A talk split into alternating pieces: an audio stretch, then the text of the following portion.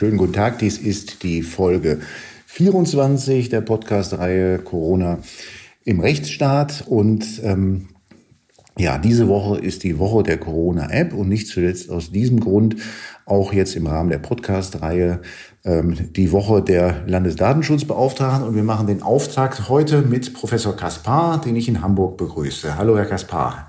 Hallo, Herr Herting, ich grüße Sie.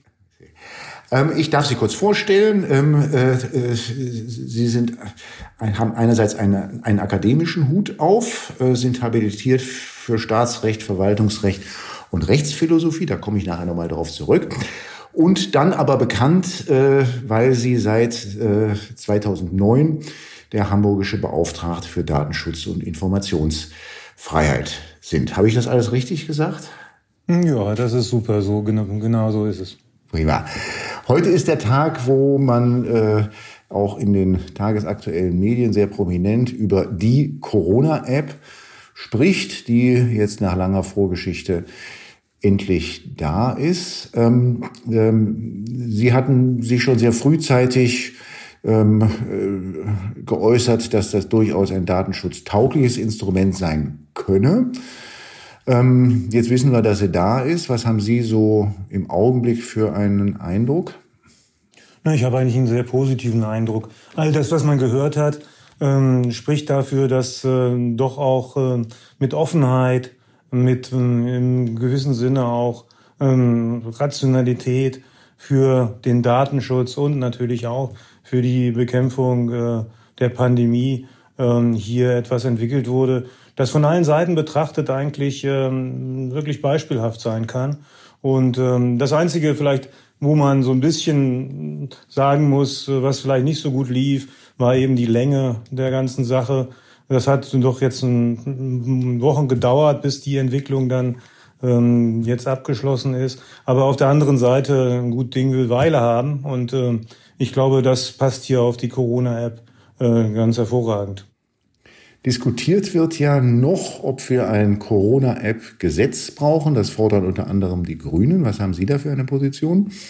Ja, also das haben wir auch so gesehen. Ich sehe das natürlich von dem Punkt äh, der äh, Freiwilligkeit, die ähm, ja äh, ganz entscheidend ein, ein Pfeiler dieser Corona-App ist, neben natürlich der Transparenz, der Quelloffenheit, der, der dezentralen Architektur dieser App ist ganz entscheidend die Freiwilligkeit. Und die ist natürlich nicht so per se in Frage gestellt, wenn man jetzt erstmal sich das alles anguckt, wie man so eine App dann auf sein äh, äh Gerät lädt und all dies ähm, funktioniert ja. Die Freiwilligkeit kann aber dort ein Problem sein, wo wir im Alltag dann gefragt werden, wenn wir bestimmte Leistungen in Anspruch nehmen, wenn wir in den Arbeitsplatz gehen, habt ihr eine Corona-App, dann kommt ihr rein. Und in dem Moment, wo das Ganze als Eintrittskarte fungiert, ähm, ist natürlich die Freiheit, selbst zu entscheiden, ob man das machen will, nicht mehr wirklich gegeben. Und da ist natürlich eine Gefahr. Und da hätte ich mir vorgestellt, dass wir eine Regelung haben, die ganz deutlich macht,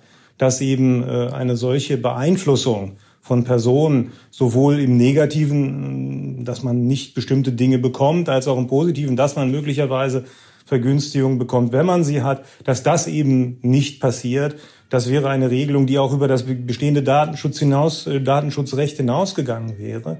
Denn man muss ja erkennen, dass es Konstellationen gibt, in denen äh, der Datenschutzbeauftragte, die Datenschutzaufsichtsbehörde etwa eine solche Beeinflussung nicht wirklich beenden kann, weil es gar keine Datenverarbeitung erfordert. Wenn ich also ein Schild aufhänge etwa, kommt, nur jemand rein, der die Corona-App hat, ist die Frage, wie man datenschutzrechtlich dagegen vorgehen kann. Insofern ist natürlich der Vollzug einer solchen Freiwilligkeit und die Sicherung einer solchen Freiwilligkeit von eminenter Bedeutung für ähm, dann ähm, im Prinzip die Umsetzung, so dass ich ähm, hoffe, stark hoffe, dass sich alle hier an diese doch äh, ja im Prinzip impliziten Vorgaben halten und nicht am Ende so eine soziale Drucksituation entsteht, die eben die Freiwilligkeit massiv in Frage stellt. Wer müsste eigentlich so ein Gesetz erlassen, der Bund oder die Länder? Ich gehe davon aus, dass das der Bund äh, machen würde, der ja im äh, Bereich des Datenschutzes insgesamt ja äh, dann kompetent ist und natürlich auch mit Blick auf den Gesundheitsschutz ja entsprechende Regelungen auch erlassen hat. Mhm.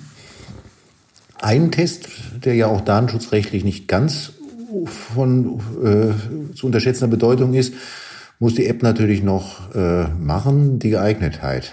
Da müssen wir natürlich noch abwarten, ob die überhaupt was taugt, technisch was taugt. Ja, also ich gehe mal davon aus, dass wir ähm, bei einer solchen Situation, die wir im Moment haben, die App sehr gut gebrauchen können.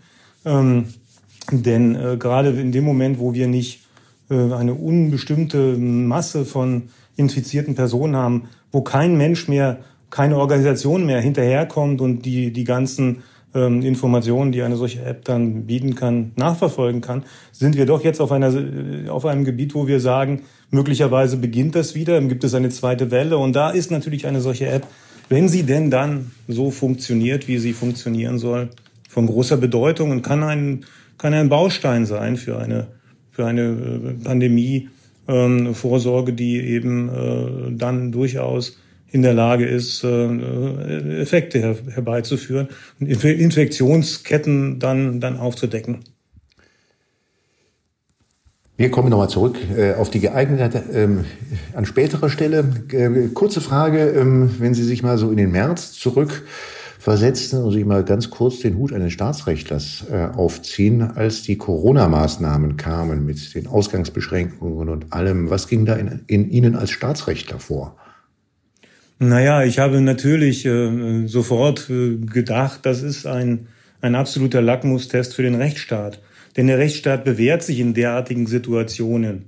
Ähm, wir müssen uns nicht bewähren in Situationen, in denen uns äh, sozusagen, wenn bei, bei uns Honig, Milch und Honig fließt und alles gut läuft und die, die, die äh, Probleme gering sind, sondern gerade hier in derartigen Situationen, wo die Gefährdung eine eminente ist, äh, muss äh, der Rechtsstaat natürlich für die Sicherung einerseits der Menschen sorgen, aber andererseits eben auch die Grundrechte beachten. Und dieses ist eine, eine, ein Balanceakt, der eben den Rechtsstaat auszeichnet und ähm, der es erforderlich macht, immer wieder nachzujustieren, zu diskutieren, immer wieder neu äh, die Frage zu stellen, ist das denn erforderlich? Ist es noch erforderlich? Und ähm, im Prinzip ein waches Auge zu haben und immer auch zu gucken, äh, kann man wieder äh, Freiheiten, die man erstmal eingeschränkt hat, wieder gewähren.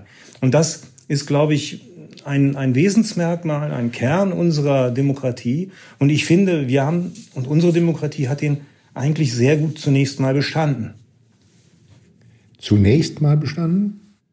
Zunächst mal bestanden, sage ich, weil wir natürlich nicht wissen, was passiert und ähm, wir auch nicht äh, vorhersehen können, was passieren würde bei einem zweiten Ausbruch, bei einer zweiten Welle, die möglicherweise ja dann noch gravierender ist.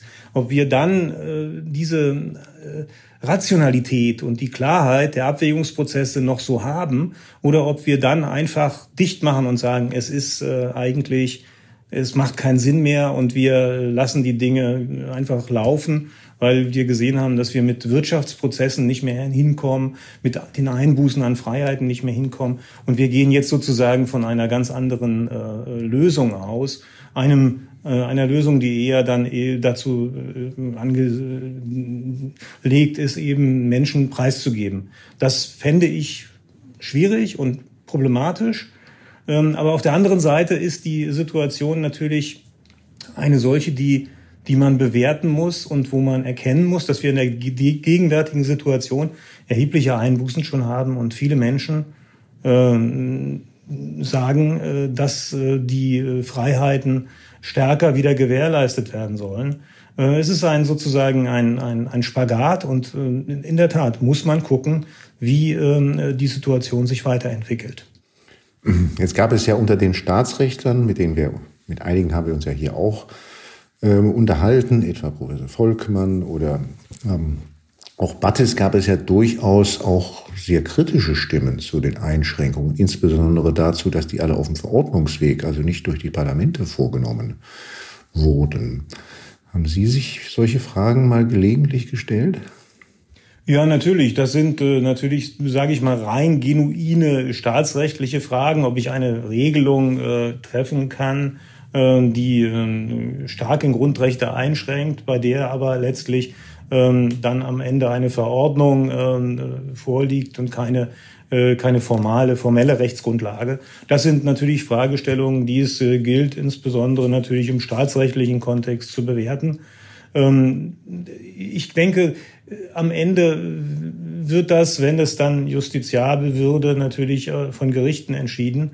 Ähm, aber ich glaube auch, dass wir ähm, aus diesen Diskussionen, die wir da führen, äh, am Ende lernen müssen, dass der, dass der Staat natürlich formal auch äh, seine, seine Vorgaben beachten muss. Auf der anderen Seite eben sind es natürlich auch Dinge, die relativ schnell durchgesetzt werden mussten. Also wir gingen ja davon aus, dass es, ähm, dass es absolut eilbedürftig war, Regelungen zu schaffen zunächst mal. Ähm, in, in solchen Konstellationen ist natürlich häufig die Form dann auch schnell ähm, nicht mehr so ganz aktuell. Und da muss man natürlich als Staatsrechtler aufpassen. Aber das sind eben dann äh, Dinge, die jetzt jedenfalls aus dem Blickwinkel des Datenschutzbeauftragten äh, in diesen Tagen, äh, die ja auch für uns sehr eindrücklich waren und sehr nachhaltig gewirkt haben und unsere ganze Welt ja auch, wie die Welt auch anderer Menschen eigentlich von dem Kopf auf den Fuß gestellt haben, nicht so, so drängend gewesen, weil es natürlich nicht unserem Funktionsbereich so entsprach, ähm, jetzt äh, über die rechtsstaatlichen Belange äh, von Verordnungen zu sprechen. Wie, wie stark hat sich denn ähm, die Krise so ab Mitte März auf die Arbeit Ihrer Behörde ausgewirkt? Naja, wir hatten natürlich erstmal unter dem Eindruck selbst äh, äh, zu überlegen, wie stellen wir uns künftig auf, wie werden wir künftig auch äh, weiterhin unsere Organisation äh, ohne äh, mögliche Quarantänemaßnahmen durchführen können, ähm, so dass wir dann auch relativ schnell gesagt haben, wir gehen in Homeoffice und insofern war das eine, eine einschneidende auch Erfahrungen, die wir alle gemacht haben. Wir sind von einer Präsenzbehörde äh, vor Ort eben zu einer virtuellen Behörde geworden. Und das ließ sich in wenigen Tagen sehr schnell umstellen, weil wir die technischen Bedingungen eigentlich schon äh, von vornherein hatten, eben Laptops, die wir überall anschließen können. Und ähm, wir haben dann die ersten Tage natürlich alle auch äh, als Suchende gearbeitet, erstmal im Homeoffice um so einen Flow reinzubekommen. Das ist dann aber auch sehr schnell dann äh, umgesetzt worden. Und wir befinden uns heute in einer Situation, wo wir eigentlich sagen, es ist eigentlich egal, von wo aus wir arbeiten. Entscheidend ist, wie wir kommunizieren. Und ähm, bis heute ist es also in der Behörde ganz, ganz offen ähm, so, dass wir, obwohl die Homeoffice-Situation ähm, nicht zwangsweise mehr umgesetzt wird, ähm, jetzt zurückkommen können und äh, dennoch äh, äh, von, von zu Hause aus arbeiten können, wenn es denn, äh, wenn es denn dem einzelnen Betroffenen äh, besser sozusagen in die Organisation passt. Also wir haben da neue Formen der Arbeit gefunden. Das ist die, der interne Blick. Der externe Blick dieser Zeit war natürlich geprägt von immensen neuen Fragestellungen die ähm, gerade im Pandemiebereich natürlich äh, ganz äh, wichtig waren. Welche Daten dürfen erhoben werden? Wie sind diese Daten zu erheben? Wie ist Datensicherheit äh, herzustellen? Ähm, wir haben die Diskussion um die Corona-Apps natürlich äh, kritisch mitbegleitet. Ähm, es gab zahlreiche Fragestellungen zu, zu äh, Umsetzung von Authentifizierungsverfahren in der Zeit, als eben eine vor Ort Beantragung von etwa Überbrückungshilfen nicht möglich war. Ähm, da ging es dann darum, wie äh, welche Mindeststandards muss äh, man haben, um ähm, Personen äh, sich authentifizieren zu lassen. Ein, der Einsatz von Apps war eine Frage. Und ähm, so haben wir eine Reihe von, von ganz unterschiedlichen Fragestellungen hier bekommen, die eigentlich äh, ja äh, im Prinzip unsere Organisation jetzt hier auch stark bis heute noch beschäftigt. Ne? Also die, die unterschiedlichen Fragestellungen sind alle in FAQ eingeflossen, die bei uns auf der Website stehen und dann kann man sich da ein Bild machen und ähm, im Prinzip sich auch Informationen herunterladen. Wie ist das in solchen Zeiten? Gehen da die, ich sag mal, normalen Anfragen zurück? Also so die Alltagsbeschwerden, die man hat wegen Kameras oder wegen E-Mail-Werbung oder auch die, die, die, die Meldungen von Datenschutzpannen, ist das, ist das dann rückläufig in solchen Zeiten? Mm, ja, das dachte man. Also am Anfang äh, ein, ein, eine kurze Zeit war es sicher so. Da hat man dann eben gemerkt, die Menschen sind erstmal mit anderen Dingen beschäftigt. Aber das fing dann auch schnell wieder an, rückläufig zu sein und es wurden dann immer wieder mehr Eingaben.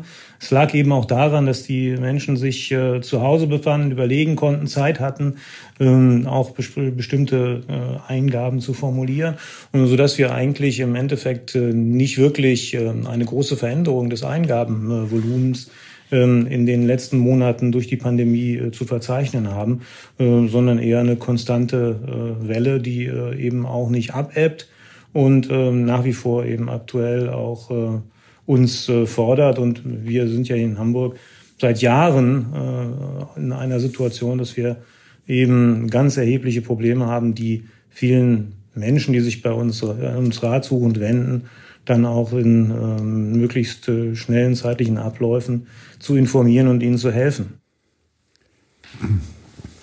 Ähm, eine der Corona-Maßnahmen, die ja jetzt noch relativ jungen Datums ist, ist im Zusammenhang mit der Öffnung von Friseursalons und Gaststätten und vielen, vielen anderen mehr, dass dann dort überall und ich glaube in Hamburg mit besonderer Akribie vorgeschrieben ist, dass Kontaktdaten dann jeweils zu erfassen sind von, von den Besuchern. Gibt es dazu viele Fragen?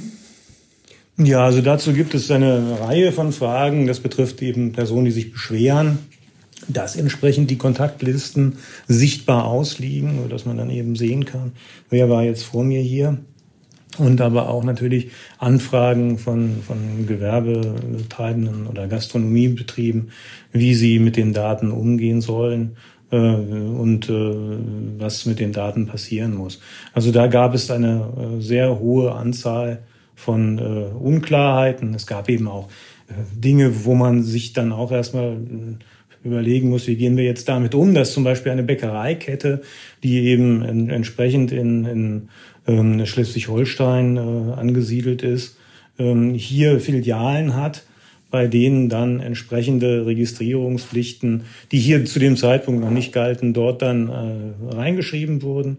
Äh, und ähm, dann war die Frage, wie machen wir das, wenn das ja eigentlich äh, in Hamburg ist, die Regelung ähm, aber dann äh, in Schleswig-Holstein erfolgt. Alles schwierige Prozesse und man muss, man musste da doch auch sehr viel hin und her schauen und koordinieren. Aber ich glaube, wir haben im Moment so die wesentlichen Fragestellungen eigentlich ganz gut im Griff. Und was jetzt natürlich noch aussteht, wir haben eine Stichprobenanalyse gemacht zu den Registrierungen und ähm, geguckt und werden gucken, in wie hohem Maße der Befolgungsgrad äh, gerade die der der Regelungen ähm, zur ähm, Verwahrung und Aufbereitung dieser Registrierungslisten äh, dann äh, erfolgt. Äh, und da bin ich mal gespannt, weil natürlich ist klar, bei diesen neuen Regelungen gibt es natürlich eine Menge von Menschen, von Betrieben, kleinen Betrieben, die das nicht so richtig mitbekommen, die es nicht wissen. Und da geht es dann darum, eben nicht äh, gleich mit der Keule zu kommen, sondern erstmal mit der Beratung und äh, dann auch entsprechende Defizite dann ähm, publik zu machen, um eben äh, ein allgemeines Klima der Akzeptanz zu schaffen, damit diese Regelungen eingehalten werden. Interessant in diesem Zusammenhang fand ich eigentlich, dass wir bei den ersten Stichproben, die wir da gemacht haben, gemerkt haben, dass viele Gewerbetreibende, die, die das nicht wussten, dass sie bestimmte ähm, Registrierungsverpflichtungen äh, auch datenschutzrechtlich abdecken müssen, etwa eben die Listen äh, verschließen äh, müssen und äh, entsprechend eben Dritten nicht zugänglich machen können, dass die äh, Personen, die das betraf, von Kunden, von Gästen darauf hingewiesen wurden, das doch bitte zu tun und dass sich dadurch durch dieses ähm, durch diese eigenen Initiativen, durch dieses ähm, im Prinzip äh, äh, diese, diese soziale Beobachtung und die soziale Kommunikation so im Prinzip der Datenschutz dann durch die Stadt äh, fortgesetzt hat, weil es vielen Menschen klar war, das geht so nicht, haben dann aber auch diejenigen, die verantwortlich waren, umgeschwenkt ohne dass überhaupt die, die Behörde hier eingreifen musste. Und das finde ich sehr schön. Und das finde ich auch ähm, im gewissen Sinne trostreich, denn es zeigt, Datenschutz lebt. Und Datenschutz lebt gerade in einer Zeit, wo wir eigentlich alle vermeintlich mit anderen Problemen beschäftigt sein sollten. Viele Menschen sind da wirklich auch dahinter und äh, ich finde das, das war eine gute Erfahrung. Sie haben ja auch eine ähm, auf der äh, Behördenwebsite eine Muster-Datenschutzinformation äh, zu all diesen ähm, äh, Vorschriften äh, zur Kontaktdatensammlung veröffentlicht. Ähm, was ich mich jetzt gefragt habe, wir haben ja mittlerweile vier, vier Wochen, dass wir roundabout, dass wir jetzt eigentlich bundesweit mit diesen, äh, mit diesen Kontaktdatenerfassungen zu tun haben. Gibt es eigentlich Erkenntnisse über die Nutzung dieser Daten? Also sind die eigentlich, also ich habe noch nie gehört, dass die mal tatsächlich verwendet, angefragt worden sind von einem Gesundheitsamt, ähm, so dass man doch sich mal fragen müsste, wie es eigentlich um die Geeignetheit bestellt ist. Mhm. Ja, das ist natürlich eine vollkommen berechtigte Frage, äh, von der äh, die zu beantworten mir im Moment auch etwas schwerfällt. Wir gehen natürlich aus, dass das äh, davon aus, dass das eine, eine, eine Relevanz hat. Und wir müssen natürlich aber auf der anderen Seite auch natürlich erkennen, dass das Gesundheitsamt, wenn es denn mal was macht, das nicht gleich in die Zeitung bringt, sodass das äh, dann auch offenkundig und für alle äh, erkennbar wird. Aber die Frage, die äh, berechtigterweise von Ihnen hier gestellt wird, ist ganz klar. Wir wie, wie, wie liegt es mit der Eignung? Ist das jetzt hier ein Datenfriedhof, den wir anlegen oder hat das irgendwie eine Relevanz?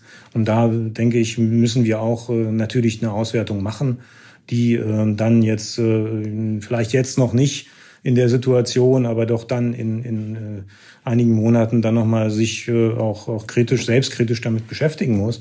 Was hat das jetzt eigentlich gebracht und äh, muss, muss das eigentlich sein? Insofern äh, ist es ein Punkt, der natürlich äh, auch auf der Agenda steht. Es ist ja so eine schöne Vorstellung, dass die Gesundheitsämter dann dort das systematisch abfragen. Wenn man dann allerdings die Berichte über die, über die praktische Arbeit der Gesundheitsämter, einschließlich des Umstandes, dass die ja auch alle sich darüber beschweren, dass sie unzureichend ausgestattet sind, liest, dann hat man da so ein bisschen seine Zweifel, ob das tatsächlich, ähm, ob das tatsächlich das werden kann, was es eigentlich so in diesem, so im, im Modell, wenn man das so hört, auch äh, äh sein soll mit der, mit der Kontaktnachverfolgung. Ja, also das kann ich bestätigen, diese Zweifel äh, sind natürlich, liegen natürlich nahe. Ähm, aber auf der anderen Seite sind die Gesundheitsämter natürlich eben nicht ähm, so ähm, in, äh, der öffentlichen Arbeit eingespannt, dass man jetzt genau wüsste, äh, wie eben das die, die Arbeit an den, an den realen Daten dann äh, ausgeübt wird und ob das dann in irgendeiner Weise eine Rolle spielt. Ich gehe davon aus, dass es eine Rolle spielt. Ich gehe auch davon aus, dass damit ähm, äh, auch äh, Infektketten äh, äh, geschlossen werden und äh, sozusagen dann auch äh, auffallen und, und äh, die ähm, dann auch äh, bekämpft werden können. Also ich glaube, dass man da aber natürlich nochmal genauer drauf gucken muss, denn die Eignung spielt ja dann eine Rolle eben auch äh, für die äh, Legitimität des ganzen Verfahrens. Einschließlich der App, nicht? Da, da, da schließt sich sozusagen dann auch der Kreis wieder zu dem, zu dem App-Thema, wo wir das ja auch mal jetzt sehen werden, ob das, ob das ein Modell bleibt oder ob es tatsächlich dann auch in der praktischen Wirklichkeit dann auch so funktioniert, wie es funktionieren soll. Es ist ja nicht das einzige Thema, was Sie beschäftigt, Corona zurzeit. Sie haben noch ein großes weiteres Thema. Sie haben sich, ähm, Sie haben einen, einen Rechtsstreit geführt mit der Hamburger Polizei, wo es um eine Gesichtserkennungsanwendung ähm, äh, ging im Zusammenhang mit, äh, mit G20. 2017 war das, ist das richtig? Ja, ne? Ja, ähm, genau. genau. So, und, ähm, äh, und da gibt es Neuigkeiten dieser Tage. Können Sie das mal kurz erläutern? Ja, also wir haben ja seit 2017 die Diskussion um den Einsatz von WDMO, eine ähm, Software zur automatisierten Erkennung von, von Gesichtern, die eben ähm, eingesetzt wird ähm, ähm über ein, eine riesige Datenbank äh, hinweg, die gefüllt wird, wurde aus ganz unterschiedlichen Bereichen, äh, dem, dem Personennahverkehr, ähm, den polizeieigenen Videos und ähm, von privaten hochgeladenen Videos auf die BKA-Infrastruktur, ähm, wo dann eben äh, Tausende von Gesichtern äh, drin sind. Und äh, diese Software wurde eingesetzt, um einige Personen, die eben äh, per Gesicht äh, erkennbar Straftaten begangen haben, eben zu ähm, tracken mit diesem ganzen Material und zu gucken, wo sind die dann gewesen und ähm, möglicherweise so auch auf die Identität zu kommen. Das ähm, äh, ganze äh, biometrische, dieser biometrische Massenabgleich durch äh, die entsprechenden äh, Datenbanken, die dann äh, äh, geschaffen wurden mit biometrischen Merkmalen, haben wir äh, beanstandet, nach Beanstandung dann entsprechend eine Anordnung erlassen. Uns steht ja auch zur Verfügung mittlerweile auch der Weg der Anordnung, auch in, im Bereich ähm, äh, der äh, JI-Richtlinie, also äh, um äh, die äh, Strafverfolgungsmaßnahmen ähm, äh, im Datenschutzbereich äh, zu überprüfen, können wir Anordnungen erlassen und diese Anordnung ähm, wurde dann äh, von der Innenbehörde, vom ähm, Innensenator äh, angefochten vor dem Verwaltungsgericht äh, Hamburg. Das Verwaltungsgericht Hamburg hat dem äh, Innensenator zunächst Recht gegeben mit ähm, Blick auf die äh, fehlende Kompetenz des Datenschutzbeauftragten eine Regelung ähm, hier, die ähm, eine Generalklausel äh, ja war, so äh, jedenfalls der die entsprechende Behörde ähm, darauf zu prüfen, ob sie eingehalten wurde. Dies äh, wurde uns hier äh, nicht äh, für ähm, möglich äh, empfunden. Und wir haben also da äh, durchaus äh, ein bisschen Probleme mit gehabt, haben das Urteil dann auch entsprechend angefochten. Und jetzt während dieses Urteil ähm, äh, jetzt angefochten wird und wir jetzt äh, zu, die Zulassung zur Berufung erwarten, hat die Polizei Hamburg den eben äh, deutlich gemacht, dass man die Datenbank entsprechend äh, gelöscht habe, ähm, was uns natürlich erstmal auch äh, gefreut hat, weil damit der Streit so im inhaltlichen Bereich äh, zunächst mal beseitigt wurde. Wobei nach wie vor natürlich dieser Rechtsstreit weiter zu führen ist. Und ich bin auch der Meinung, dass es Gründe gibt, diesen Rechtsstreit weiterzuführen, weil die Polizei und die Innenbehörde bereits angekündigt hat, dieses Verfahren eben auch auf andere Großereignisse anzuwenden, sodass wir die, die Problematik, die dahinter steht, ähm, die Frage nach der Rechtmäßigkeit der biometrischen Verarbeitung von ähm, äh, Gesichtern, Gesichtsmerkmalen zu IDs, diese rechtliche Frage begleitet uns weiterhin und die Frage, ob eben eine Regelung, insbesondere eine Generalklausel der Strafprozessordnung, eine solche massenhafte ähm, Abgleichung von Daten dann ähm, legitimiert. Und ich bin gespannt, wie, wie dieses Verfahren dann weitergeht und hoffe natürlich, dass wir da bald auch äh, eine, eine, eine, ähm, ein Urteil im Bereich der Berufung bekommen werden. Das ist ein prozessualer Leckerbissen, wenn ich das so kurz überschlage, weil das ist die Kombination von Fortsetzungsfeststellungen und dann muss ja noch, dann muss ja noch über die Zulassung der Berufung gleichzeitig genau. auch entschieden werden.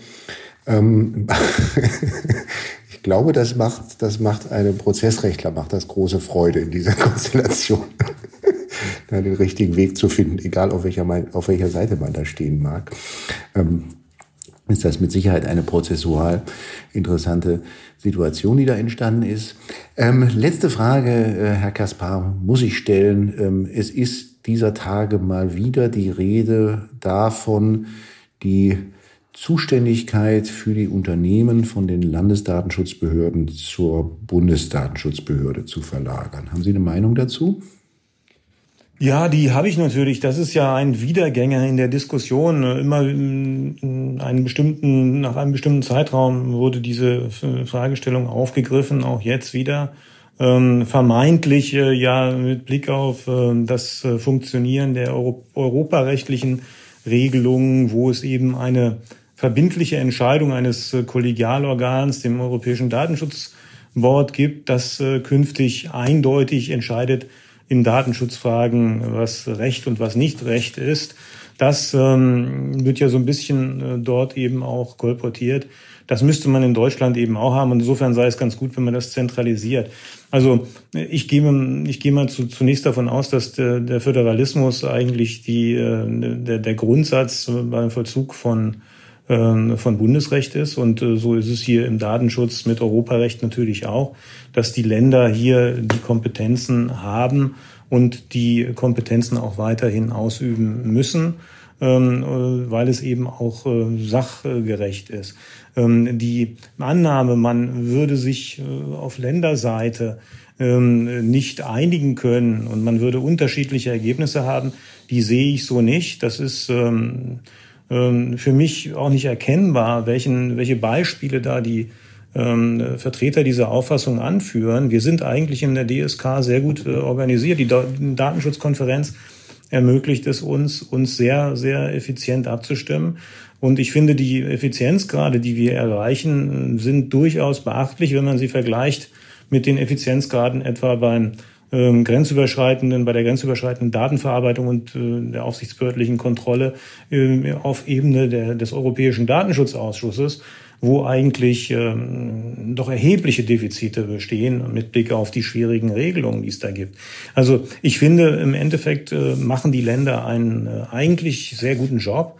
Und ich sehe gar keine, gar keine äh, Erforderlichkeit, das Ganze eben auf die Bundesebene zu bringen, wo wir dann eine Zentralbehörde haben, die dann äh, letztlich ähm, auch ähm, in, äh, in bestimmten Abgrenzungsfällen ja immer gucken muss, wo ist jetzt eigentlich der Fall, den wir behandeln, wo sind die Länder dann wieder im, im Zuge. Es kann ja nicht sein, dass der Bund ernsthaft auch die Bäckereien an, an, der Ecke kontrolliert. Also insofern haben wir da auch Reibungsverluste und ich sehe äh, eigentlich diese Diskussion ähm, sehr kritisch und äh, würde auch äh, da, dazu raten, diese zu beenden. Alles, alles andere wäre eine Überraschung gewesen, wenn Sie sich jetzt dafür ausgesprochen hätten, es zu zentralisieren. Das ist natürlich Ihrer Aufgabe geschuldet. Ja, ähm, vielen, vielen herzlichen Dank, Herr Kaspar, äh, für dieses ja, spannende Gespräch. Sehr gern, Herr Herting. Klasse, dann und ich wünsche Ihnen noch einen, einen guten Montag in Hamburg. Danke ganz meinerseits. Äh, einen guten Montag auch für Sie in Berlin.